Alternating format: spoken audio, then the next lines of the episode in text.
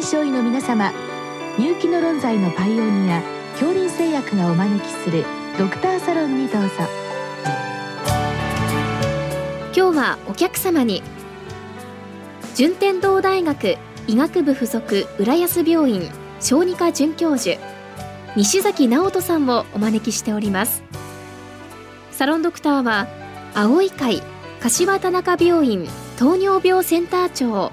山内俊和さんです。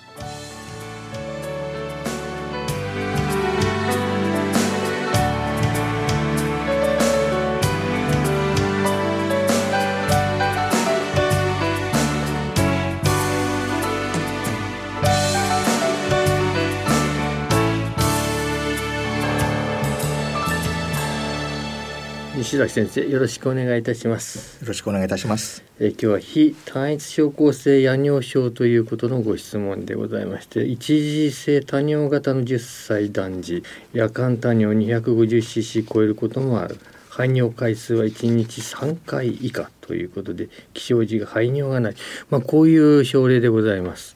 先生あの、まあ、夜尿症ありふれた病気でありますけどまずこれ治療の大前提としてはどういったものが考えられますか？はい、え夜尿症はおっしゃる通りあの比較的多い疾患でありまして命やあの何か体に症状をきたすということはまあ非常に稀なんですがあの一方でですねやはり夜尿症で悩んでいると本人の、え心の問題、え特に自尊心が低下してしまったりだとかあとは、え同居者の、え QOL が下がってしまうというような報告もございます。うんですので家族や患者が悩んでいるという場合にはですね、まあ、積極的な診療の提供を行うというのが基本的な姿勢になるかなというふうに思います。夜尿症これあの定義というものはあるわけでしょうか？はい。国際的な定義あと日本のガイドラインにある定義同じものになりますが基本的には5歳を過ぎても夜間就寝中無意識に尿が漏れる状態これが月に1回以上の頻度で3ヶ月間以上続いているというものになります。結構数は多いんでしょうね。そうですね、えー、正確な数値というのは出てないんですが、うん、えー、日本の5歳から15歳の小児人口のうち、まあ、推定で約80万人ほどが、えー、夜尿で悩んでいるとされており、まあ、これは小児人口の約6.4%を占めるというような数字が出ております。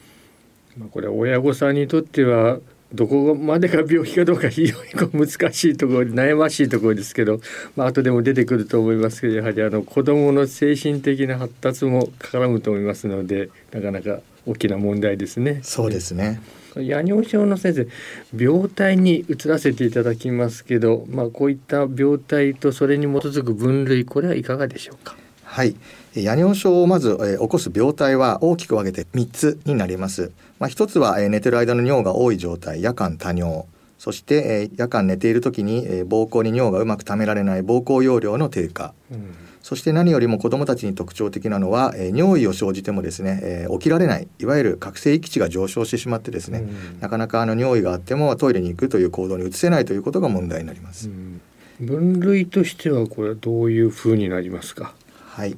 分類は2つございます。まず一つは、まあ、多くの疾患がそうであるように生まれてからずっとすなわち一時性と言われるものとあとはずっと、えー、夜尿はなかったと。少なくとも6ヶ月以上夜尿がなかったよという状態から、えー、改めて夜尿が始まってしまったという二次性、うんうん、まあ、こういった分け方が一つ、うん、そして、えーとまあ、今回のご質問にあるようなえー、下部の尿路症状を伴う夜尿症か、えー、本当に夜だけのお漏らしをする夜尿症かというので2つに分かれます。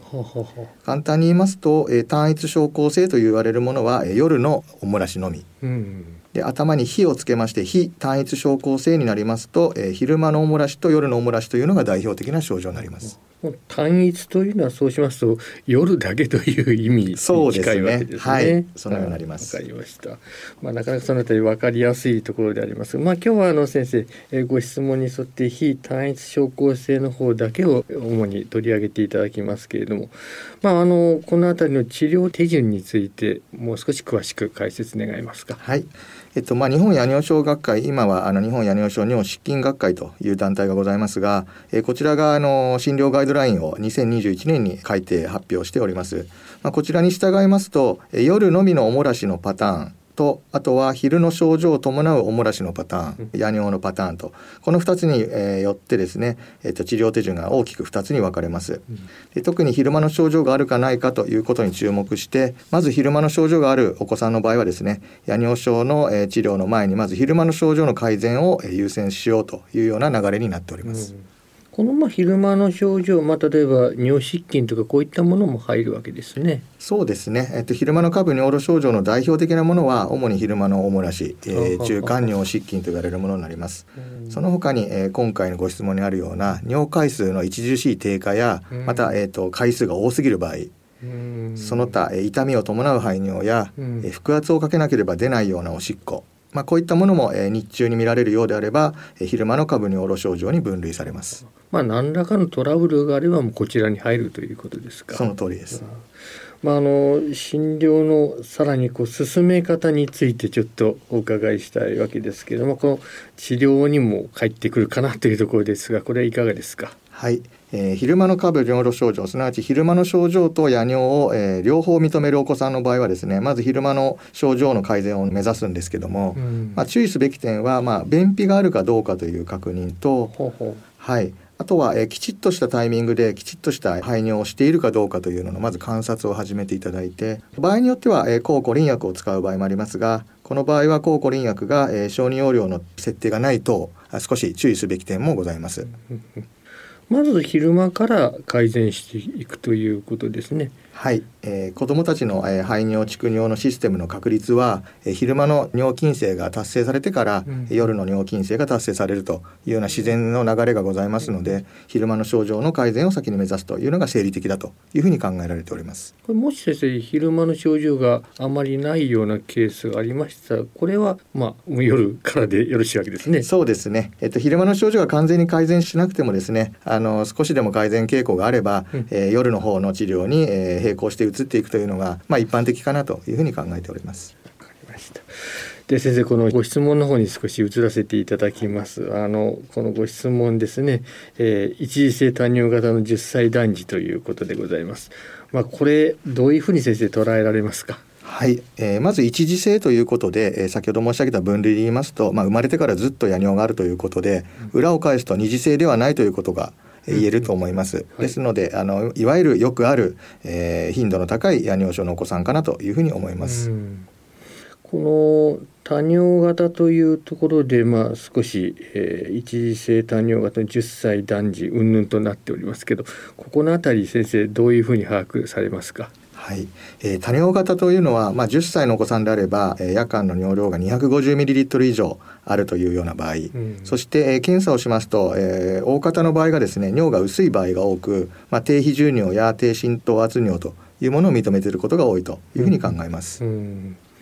その下のあたりですか？これ排尿量が1日3回以下。これやはり少ないケースでしょうね。はい、えー、ガイドラインにありますあの定義に当てはめましても、えー、排尿回数が3回以下もしくは8回以上というのは排尿回数の異常と捉えていいかなと思いますので、うん、今回のお子さんに関しましては3回以下ということであれば少し過小排尿回数というように考えていいかなと思います。ここは先生尿意があるかないかというのも大事でしょうね。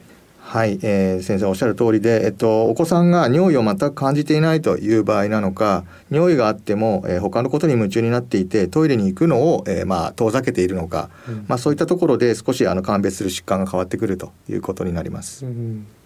その後に起床時の排尿がないというこういうあの文章もありますがこれは先生いかがですか？はい、とまあ起床直前にあの排尿して、まあ、いわゆるおもらしをしてしまっているお子さんであればあの朝一番のおしっこがなかなか出なかったり量が少ないということは、まあ、臨床的にはよくあることだと思いますので、え起床直前のおもらしをしているということであれば、まあ、こういったことがあっても不思議ではないと。なるほどですね、はい。先生あのこのご質問のケースの,、まあ、あの症状とご覧になりまして、えさらにもう少し、え情報欲しいと言いますとどういったことでしょうか？はい、夜尿症の初期診療で必ず確認することは夜尿の日数として、まあ、1週間あたりないしは1か月あたりの夜尿の回数をお尋ねすることが、えまず基本的な情報になるかなと思います。あとは昼間のあの尿の回数のことに関しては触れられておりますが実際昼間に、えおもらしがあるかどうかといった情報は少しあの押さえておきたいなというふうに思います。うんということでまあこれはあのご質問の中にはありますが LUTS、まあ、これに当てはまると考えてよろしいわけでしょうね。はいその通りですこの場合こう診断の進め方として、まあ、検査としてはどういったものが挙げられるでしょうか？はいえ今回の症例であれば、まあ、10歳の男の子ということで比較的年齢が高年齢になっておりますので、まあ、高年齢のお子さんの昼間のおもらしや昼間の症状と夜尿症がある場合はですね一度はあの泌尿器科的な疾患のスクリーニング有無のスクリーニングをする必要があるかなと思いますので具体的には超音波検査をするのが一つ必要になってくるというふうに思います。うん。でまあ、その後にまあ治療ということになるわけでしょうが治療のアウトラインとしてはどういったものでしょう？はい、えっと、治療はですねまずあの生活の中の見直しをあの先行して行うことが多いと思います、え基本的に昼間の症状があるお子さんには、まあ、昼間あのきちっとですねあの飲水をとって、えっと、トイレに行くというような生活のパターンをまず教えるということとあとあの夜のおしっこで困ってる場合はですねやはり寝る直前あの特に夕飯直後ぐらいから寝るまでは少し飲水を控えるということも夜尿の回数を減らすのには、え効果的だと言われておりますのでそういった生活の見直しをまずしていただくことが多いと思います。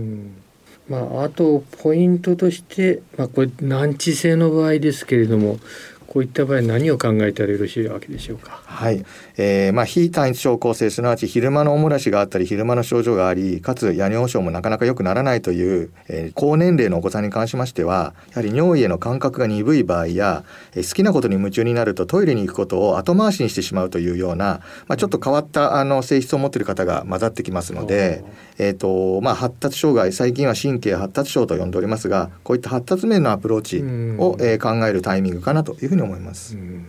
最後に先生、まあ、あの治療法具体的に簡単にあの少しお示しいただけますか？はいえー、昼間の方に関しましては先ほど述べたあの、まあ、生活指導便秘の治療それから、えー、抗コリン薬の選択というものがございますが、まあ、夜尿に関しましては、まあ、エビデンスレベルの高い、えー、デスモプレシンの口腔内包解除を用いるかアラーム療法による行動療法を導入するということがガイドラインでは、えー、示されております。抗コリン薬これはいかがなんでしょうか？はい。抗コリン薬は、えー、非単一症候性の、えーと、一部の患者さんには非常に効果的なんですがやはり、えー、抗コリン作用による、えー、便秘の増悪やあと残尿のあるお子さんに関しましてはやはり尿路感染症等の、えー、リスクを伴いますのであの比較的あの慎重に投与した方がいいかなというふうに思います。木村先生どうもありがとうございました。どうもありがとうございました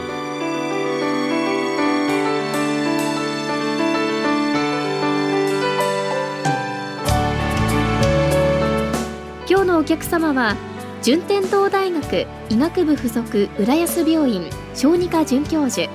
西崎直人さんサロンドクターは青い会柏田中病院糖尿病センター長山内俊和さんでしたそれではこれで恐林製薬がお招きしましたドクターサロンを終わります